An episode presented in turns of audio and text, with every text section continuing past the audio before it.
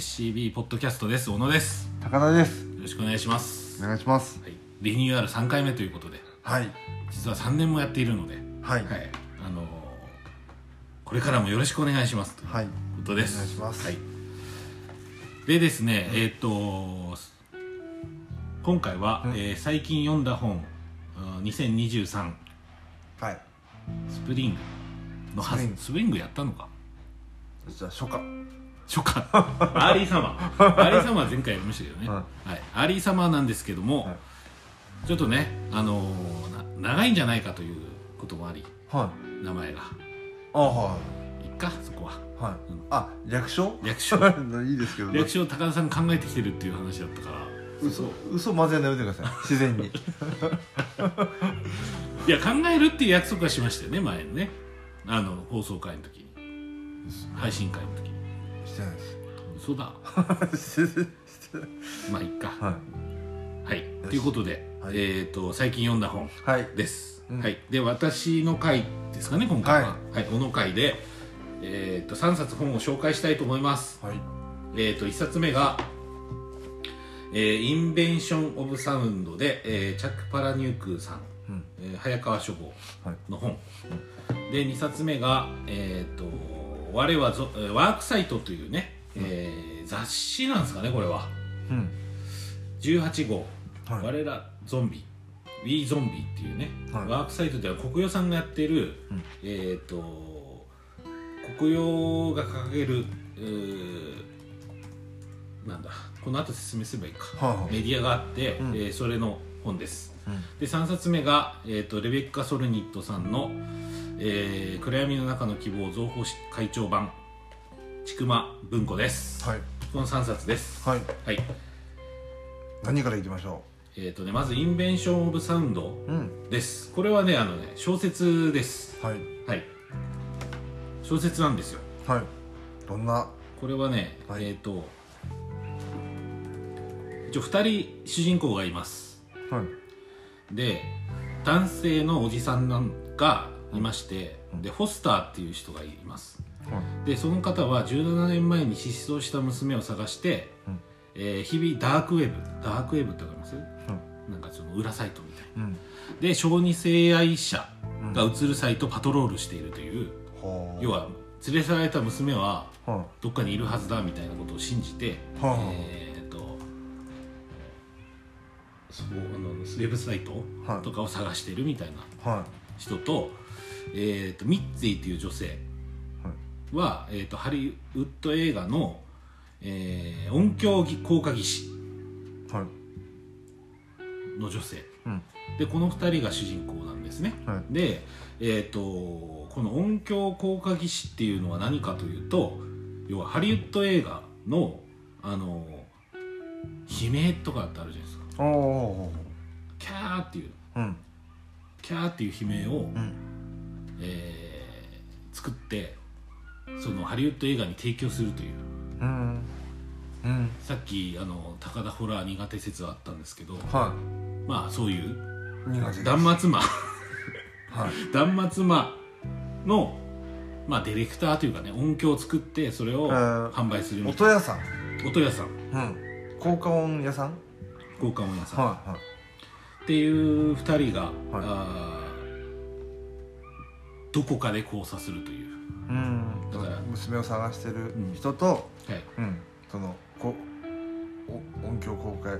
技師。技師はい。はい、でまあ娘を探していく過程とそのまあえー、とその絶叫、うん。絶叫悲鳴うん。っていうのが、えー、とどういうふうに取られていくかうん。っていう物語が、まあ、2つ動いていてはい。それがどこかで交差していくっていう話です、はい。はい。で実際あのファイトクラブ、うん。パラニュークさんっていうとファイトクラブで僕ファイトクラブの映画はめちゃくちゃ好きなんですけど、うん。あの小説は初めてかな。えファイトクラブもえ映画では見たけど？小説は読んだことなくて、はい。はい。あどういう人なんだろうと、うん。でこれ何年ぶりだ10なんか結構ぶりですよね、うん。えー何十年ぶり？十何年ぶり、作品？うん、だったので、はい。え手に取ってみたら、うん。えっ、とね面白かったです。はい。なんかねまあなんて言うんだろうな。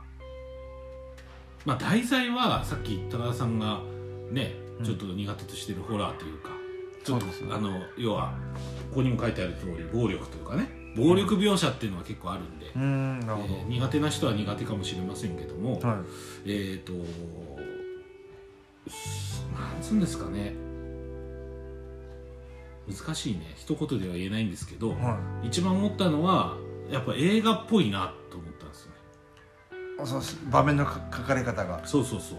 切り取られ方っていう映像っぽい。映像っぽいですね、ほうほう。うん。なんでえっ、ともうこれで映画うん。化したらすぐに撮れるなみたいうなん。感じを得ました、ほうほう。はい、っていう本です、なるほど。はい、なんで面白かったんで、えー、とハラニュークさんの本を今集めようとしておりまして「えー、とサバイバサバイバーはい。ー」サバイバーを買いました。まだ読んでああないです。もう勝ったんですね。サバイバーあそこに。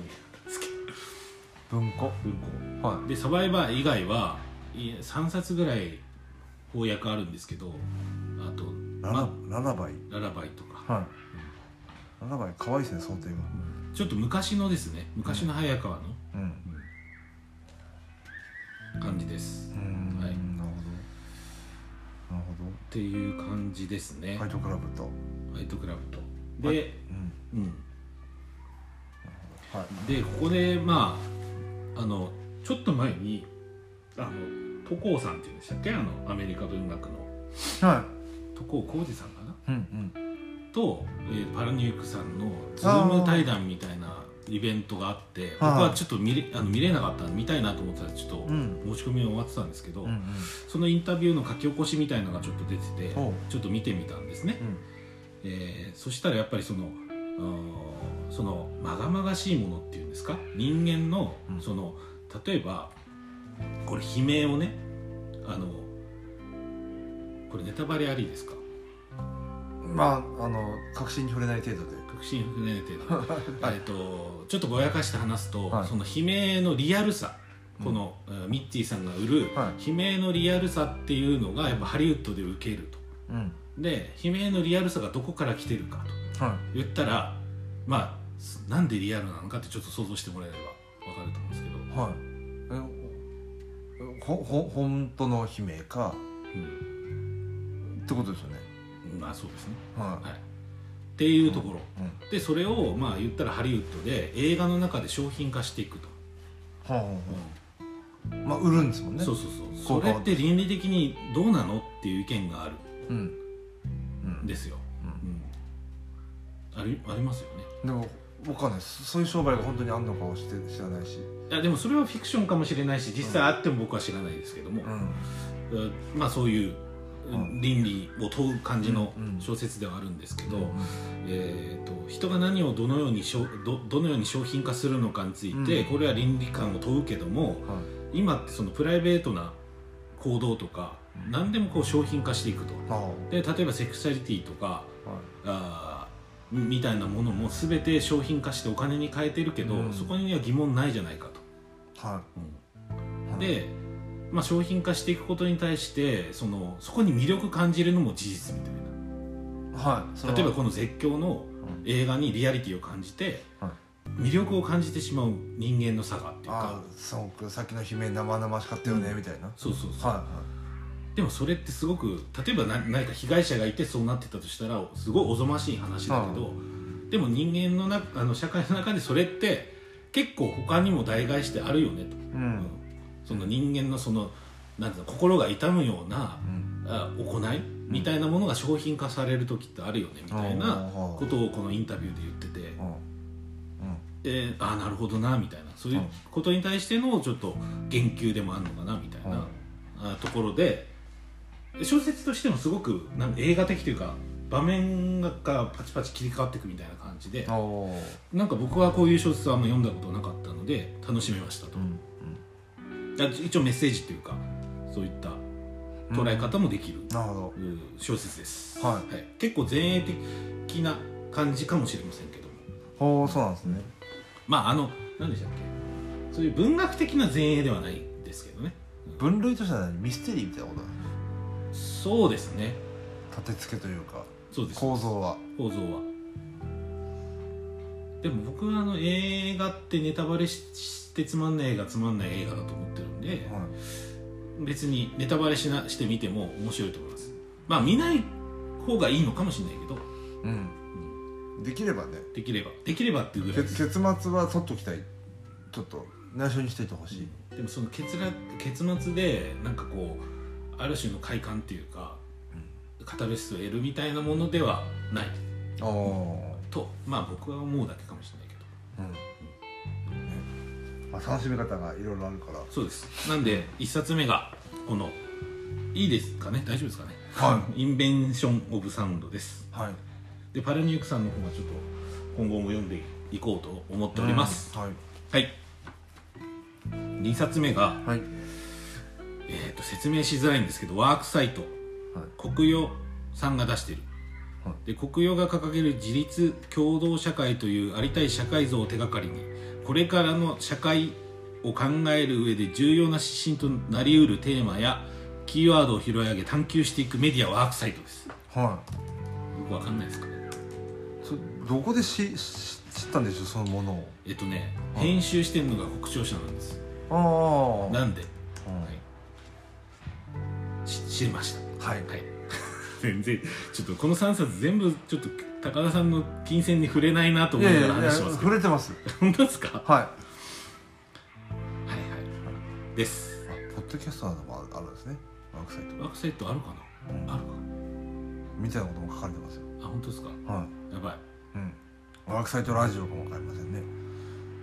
それダメじゃないですか。戻さないと。そうですそうです。はまあいいんですけど、はまあこれあの今いろんな特集やってて、うん。まあ、やっぱちょっとは自分働くとかいうん。なんか自分の社会みたいなところを考える上でのおちょっとした何ですかね。うんちょっと斜めの目線じゃないけどちょっと違った目線、うん。みたいなもので見るみたいなうん。感じですね。はい。でゾンビは高田さんがちょっとそうですね。どどんなゾゾンビとの馴れ初めは。ないです ゾンビとの出会いはゾンビはもう全般ダメですよね。あそうなんだ。はい、はい、人の体がダメージを負ってる姿が嫌なんですね。あちょっとボロボロになってるみたいな、はい、ちょっとこう筋組織見えてるみたいなきついじゃないですか。理科実験室みたいな。もうきついじゃないですか。あの理科のあの模型、もうきつい。ちなみにあの言っておくと別に僕もゾンビっていうかホラー映画が好きなわけじゃなくて、はいえっと、ゾンビの興味でこれを買ったわけではないうん、です、うん。はい、うん、どんな入り口なんですかそれ？でえっ、とねいろんな論考載ってるんですけどうん。えっ、と何ですかね。えー、とゾンビの世界史ということで、うん。えーまずそのゾンビっていうのはどこから来てるかっていうと,、えー、とコンゴの精霊信教信仰うん。ムザンビから来ていますと。でムザンビっていうのが精霊信仰でコンゴであったんだけどそれがコンゴから連れ去られた奴隷はい。ハイチに連れ去られた奴隷の人たちがブードゥー教という形で、うん。えっ、とい何ですかね死なない人間みたいなあのゾンビ伝説っていうのを作って Voodoo People ですよね。ブードゥブードゥー教またプロ いやまあまさしくそうですよね。そうですよね、プ Voodoo People の、うん。えー、とゾンビ伝説になったと、うん。だから、えー、とそこから、えー、と着想を得てゾンビっていう概念が生まれていったみたいなうん。話が載ってたりうん。あとはジョージ・エロメロっていうその映画映画の中でゾンビっていうものを、えー、と大衆化させた、うん。えーと「ナイト・オブ・リビング・デッド」うん。68年、えーの映画。うん。で、まあ、ゾンビっていうのが我々も知る存在になったみたいな。うん感じですね。私多分その最初の頃のゾンビ映画はまだあんまり怖くないんですよ。怖くないです。その結構ちょっとちょっとちょっとうんとなんていうんですか。か顔色悪く塗ってるぐらいじゃないですか、あのぐらいだったら OK なんですよ。ちちちょっと血ついてるぐらいだったら。だんだんグズグズになってくるじゃないですか。まあその SFX じゃなくてなんていうんですかねそういうの。あの要はメイクみたいな特殊メイクみたいなもので。特殊メイクが高度化していくというか、もうもうダメですねそうだったら。もうなんでグズグズにするの？怖いんでやめてくださだからゾンビの歴史みたいなゾンビっていうものを概念みたいないはい。ところでそのゾンビ映画の面白みみたいなのを語りたい本ではないですねこれは、うんうん。まあゾンビ映画っていうのがどういうことなのかっていうのって例えば韓国のゾンビ映画とかがあったりして、うん。えー例えばそのかんすごく社会批評があるって話で例えば、えー新幹線っていうし、えーし新しい感染感染っていうのはウイルス感染ああうん。新幹線っていうのがあるんですけど、はい。それが列車の中で、えー、とゾンビが襲ってくるってやつなんですけど、でそこに閉じ込められていく過程の描写の中であの言ったら2014年かなんかの「セオル号はい。はい」の引用みたいなその時の政府がどういう対応をしてたかとか、でこの中ではその言ったら資本主義みたいな、新自由主義みたいな、えー経済の加速がそのセオル号みたいな事件を生んだんだ。それは何かっていうとあのうすごく簡単に言うと未熟な人をうん。安い賃金でやらせることによって起きた事故。うん。だから天才と言いつつ人災なんだみたいな、でそういうのとその韓国映画の新幹線っていうのを合わせて論じたりっていうような感じのうん本です、うんはいうん。であとですねまあそういう論考がいっぱい載ってるわけですよ。ゾンビ映画にんなぞらえたうん。あーそのセオル号の話とかはい。いうのがいろいろ載っている。でその一つとしてやっぱりゾンビとは自己搾取であるみたいなことが書いてあって前あのこのポッドキャストでも話しましたけど、はビョンチョルハンの疲労社会っていう話したの覚えてないですか？はい。絶対結構ハモって話してた気がするんですけどねなんどういうことでしょう？えー要は現代の病っていうのは燃え尽き症候群だということで、昔あのミシェル・フーコーが文言った規律社会っていうのは何々をしてはいけないっていう否定性の社会だったと。はい。例えば上の人がこれはしちゃいけないあれはしちゃいけない、うん。こうしろああしろ言ってたのがその、うん、経経済成長を一義に置いた、えー、と新自由主義以降は何々できるみたいな肯定をしていく。はできるっていうのはその逆に成長し続けることをこうなんですかね。強制するみたいいはい。ないうことでどんどんどんどん自分でえっ、と頑張って成長していかないといけないよみたいな。うんうんだからそこがなんかうん自我が崩壊していくみたいな話でその自己搾取につながっていくみたいなのがゾンビになぞらえて書かれてたりっていう感じですねっていうところとか。はい。あとはですね、えー面白かったのが、えー、としこれ後でちょっと読んでほしいんですけど新入社員奴隷会計を読むっていう章があるんですよ。うん。新入社員がはい。奴隷会計。奴隷会計っていうミスズ書房の、ん。えー、とケイトリン・ローゼンタールって人が書いたミスズ書房から出てるうん「奴隷会計」っていう本があるんですよ。はい。でこれは、えー、とカリブ海のプランテーショはい。ンに労働会計がどう取り入れられたか資本主義の成り立ちとしての、あの取り入れられたかっていう本なんですよね。はい。はい、で労働を会計化するっていうのは経あの経営の徹底した情報化だと。例えば何本収穫したんだみたいな。A という奴隷はは何本収穫したんだっていうのを全部帳面にするみたいな。のが奴隷会計であって、はでそれを新入社員の人に読んでもらう。でその新入社員っていうのは大手企業。い。は日本でいう大手企業の新入社員いの人に読んでもらってどういう感想を得るかっていう特集がはい。これです。これです。うん。特集が。それでインタビューする。インタビューする。はい。でその新入社員が読んでた時の感想がいやこれ働くってこういうことだよなっていう感想でうんうん今の社会の新入社員になった時のお感覚と驚きがないみたいな。ああはい。うん。いう感じなんですって、うん。でその類似性があるみたいな。はい。そうそうだよね。そうそうね。そうですそうです。で自発的に自己啓発というじだから自分で何かを頑張って成長していくってことが課されるわけですよ。うん。で実はそれは自分の努力だよっていうふうにその会社は言うんだけども、資格を取るはいと社内で評価制度とうんつながってる部分があって、そのなんだろう結局はその取ることが、まあね。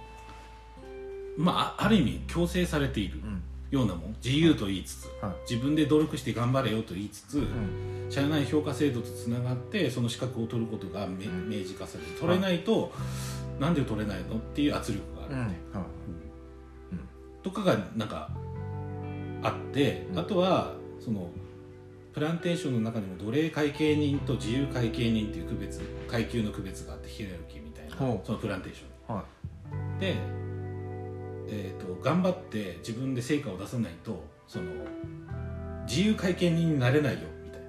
その奴隷の中でも階級を作っては圧力を与えるみたいな。うん。なりたいなーって。なりたいなとか、はい。そこに行かなきゃと思わせる構造を作ったりとかっていうのも、その大企業というかねその、あの日本の企業のそのあーなんていうんですか。出世街道みたいな感じですかね。うん。うん。と近しい圧力があるみたいはないそそれをだから新入社員が読んで何を感じたかと。うんそうですそうです。はだからそういうところも近いしあとは時間外労働も管理されて時間外もなんか自分は管理されてるような気がするとか。で農園の中の話で小さいもう子供のうちからどっちかっていうと体罰はしない。はただ恐怖心を植え付けるみたいいうん。なさっきみたいな。何々になれない。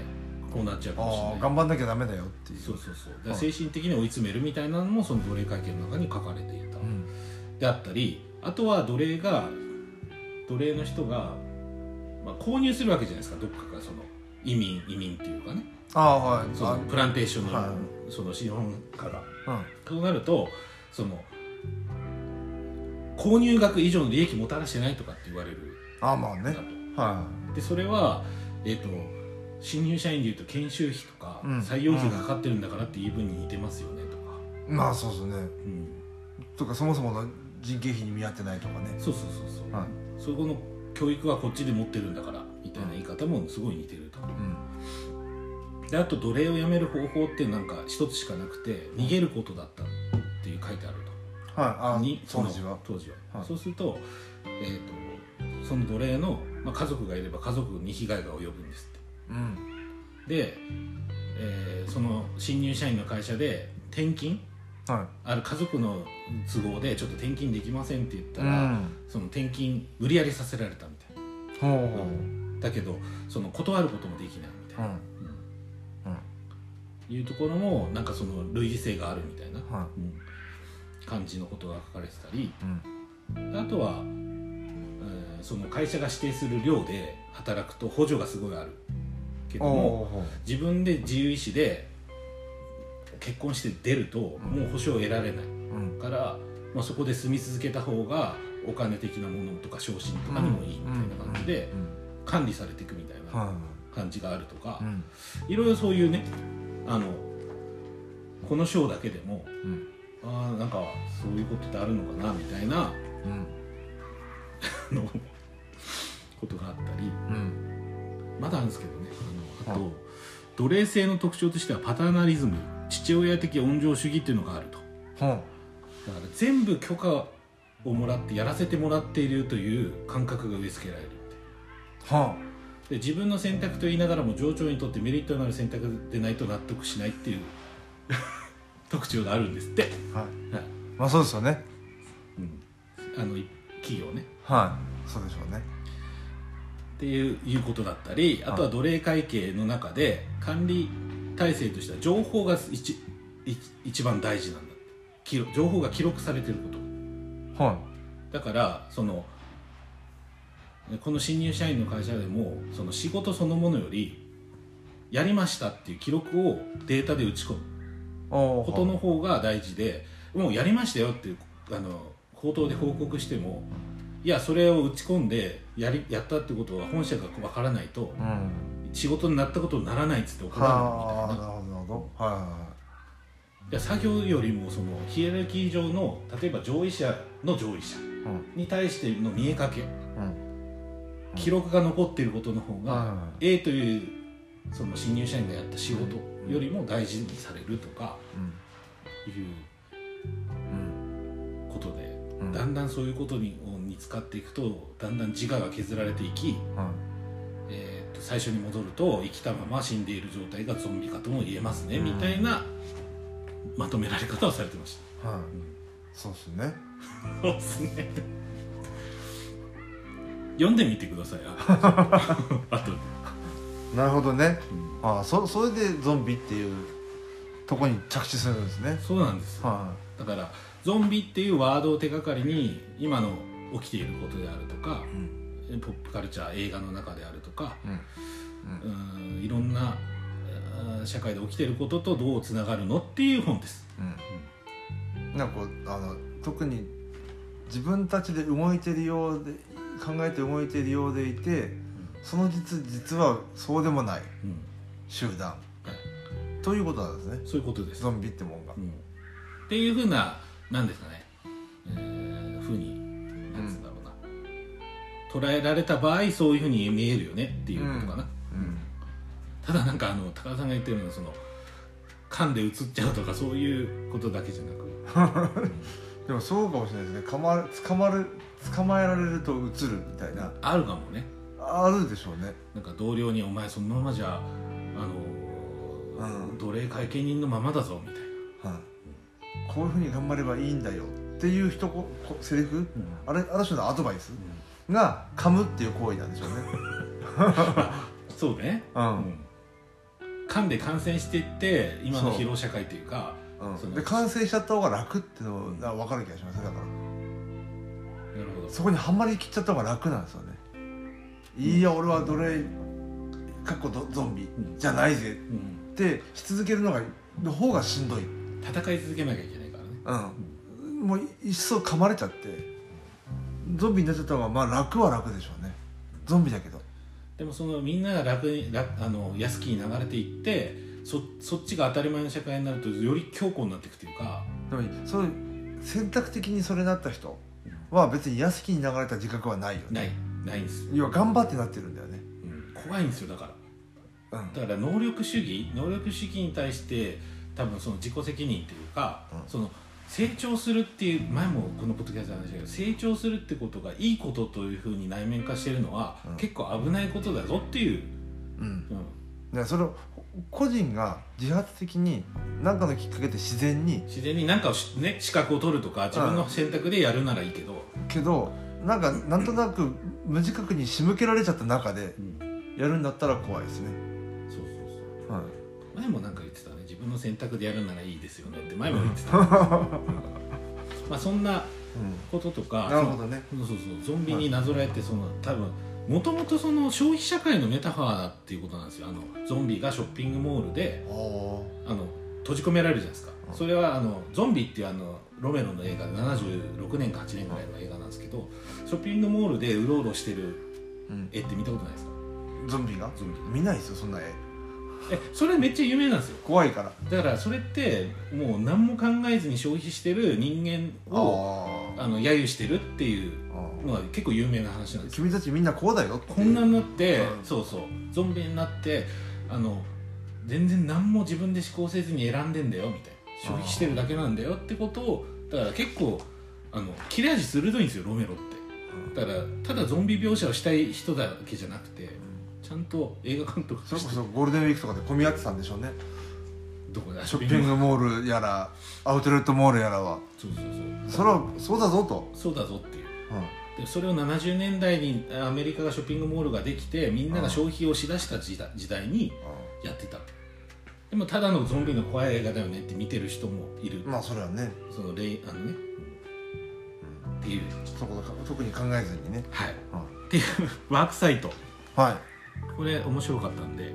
それは何10 18でしょ？これは。1819も出ました確か。だからその1716ってあるんですよね？10 15ありますありますその特集ももし興味があればいろんな特集でいろんな社会批評じゃないけど、うん。そのあこういうふうな見方できるかもねみたいなのが載ってるので、なるほ面白いと思います、はい。はい。です。どはい。はい。で3冊目がはい。えっ、と暗闇の中の希望です。はい、でねまあさっきのゾンビの話で暗くなったんですけどもは「えー暗闇の中の希望」っていう本なんで、最後に。うん。はい。はい、であの「希望の歴史」っていう本も僕好きで、はい。カインドオブなんだっけ？うん。はい。かなんだっけ？忘れちゃったけど。そんなようなベストにした年間ベストにしたあの、はい。本も好きだけどそんな中でも、えー、と結局はその希望を為政者というかその例えばその独裁者とかにとって、うん。えー、と希望はもうないんだって思ってしまう市民が。はい。思ってしまうことが自体が思うツボなんだと。はあ。はで悲観あの霊障主義悲観主義になって絶望だと。絶望した瞬間に、えっとあそういう圧政であるとか政治の修学さがこう明るみになるんだと、だからそこの希望は捨てちゃいけないっていう本です、あははい、い。はい。でちょっと面白いなと思ったのが希望っていうのは終焉にあるんだと。はい。終焉から中心に進む。はい。あこれどういう意味なんだろうなと思ったら、うん。要は真ん中にいる人っていうのは人でも何でもそうですけど真ん中にある事象はえっ、となんだろうな。あのあなんだろう希望なんだろうかねその例えば移民であるとか、えー女性であるとか、はい。周辺の人はい。が迫害されることが多いんですよ。はい。えわかります？言ってる周辺ってのは何マジョリテティみたいな意味です真ん中は。あはい。はい。で、まあ、分かりやすく言うと少数派。はい。真ん中じゃない人はい。がその社会の問題点に気づくと。はい。なるほど。はいはいはい真ん中じゃないからね。はい。真ん中の人っていうのは安泰ですよね。安泰なんですよ。はい。でそこが自分たちの権利とか、うん。そういうものを主張して、えーだんだんと真ん中に寄っていく。はもんなんだみたいいうん。なことを言ってました。真ん中に寄って行こうとすると行こうとするということ、はい。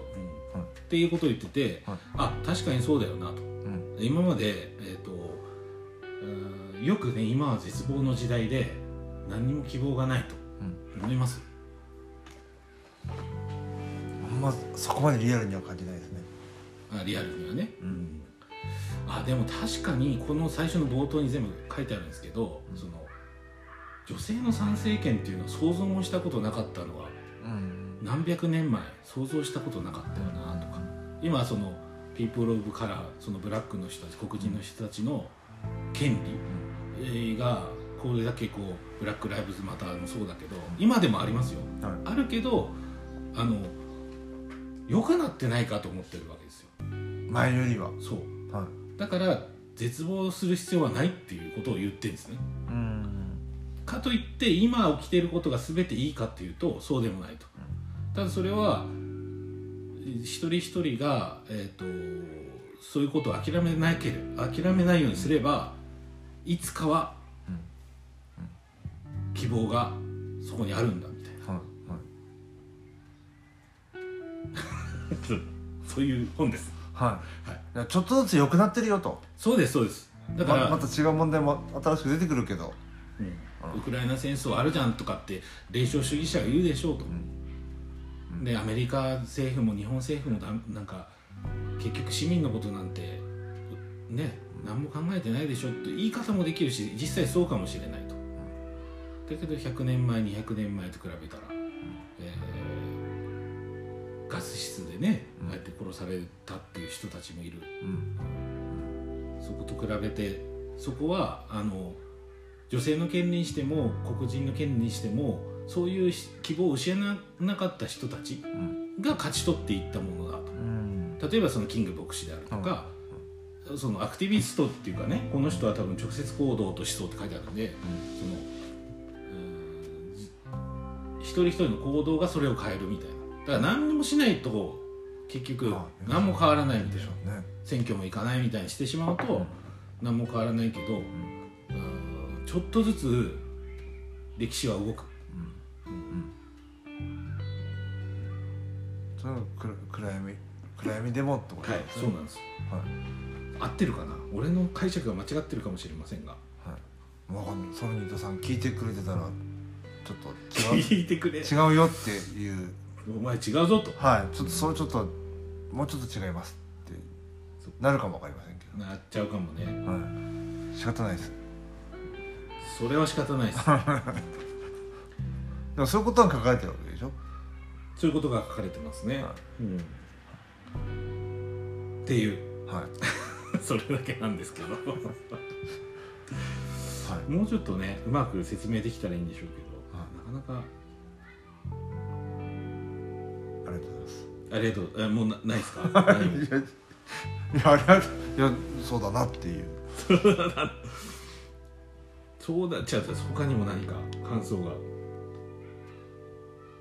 え感想、んでも結局そのやっぱこれじゃいかんよねって違うよねって声を上げてくれた人うんあとはそのたくさんのある意味犠牲の果ての今だと思うので。うん。それがあってのちょっとずつ変わってきたってことでしょうか。ら、そうですね。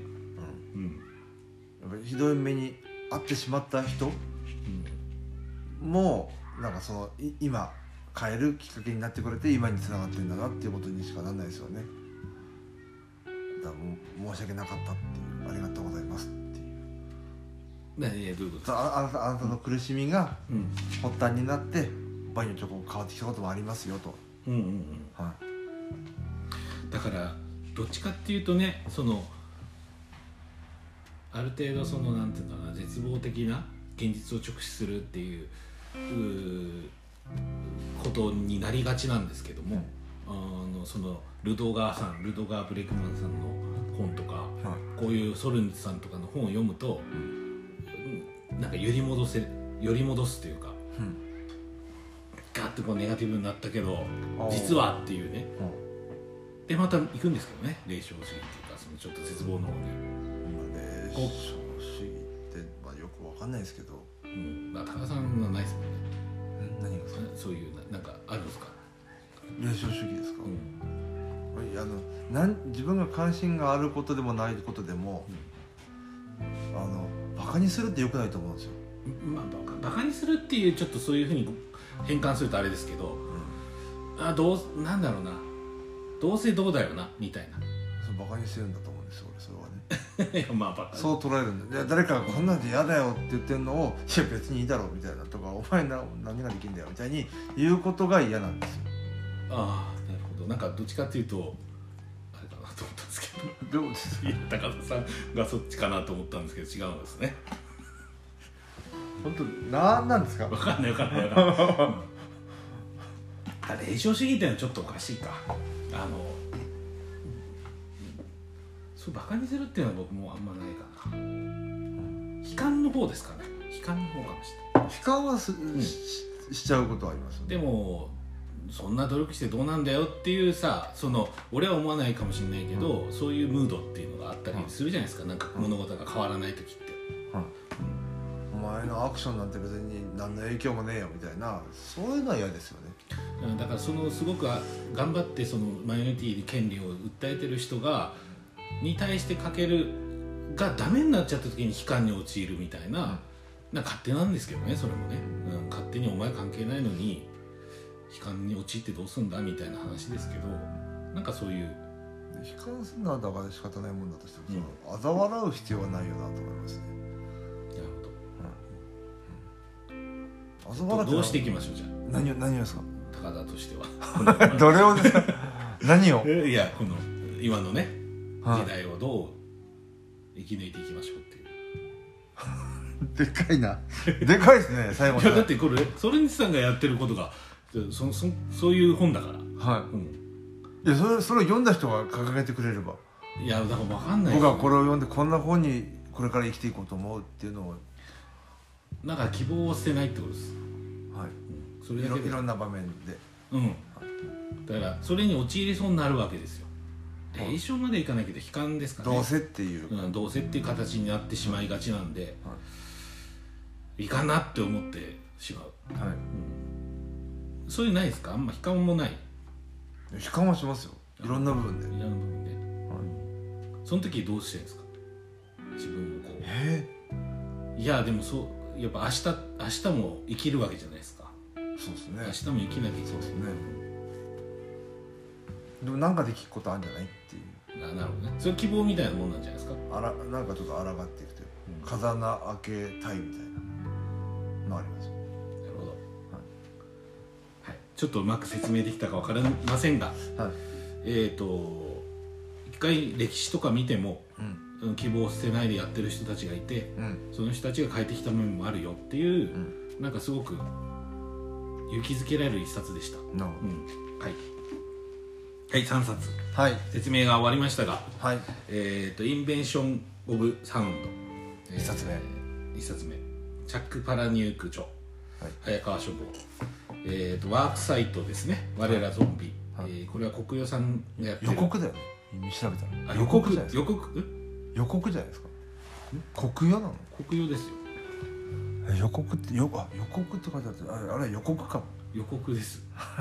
国与ってあの国与です。国与なんだね、あの文房具とかの。文房具とかの。なるほど。で予告じゃなくて国与で、はい。えっ、といいですね。これも面白かった「我ゾンビ」うん。我らゾンビ」これは読んでいただけるといいかなと思います。そうですね。で3冊目が、えー暗闇の中の希望増法会長版レベッカ・ソリネットで、えー、さんの、えー、ちくま文庫から出てる本。はい。この3冊でした。はい。はい。気になったものがあったら読んでみてください。そうですね。感じ。ちょっと拙い説明だったので自分自身で読んでいただけるとまた違うね。はい面白い感想が得られるかもしれませんので、はい。よろしくお願いします。はい。はい。じゃあ次回は、えー高田会はい。もやりますので。頑張りたいと思います。ナヤブックスファンは楽しみにしていただければと、いるんですかね。はい、はい。数万人いるというなるほど。ありがとうございます。はい。じゃあ以上となります、はい。ありがとうございました。ありがとうございました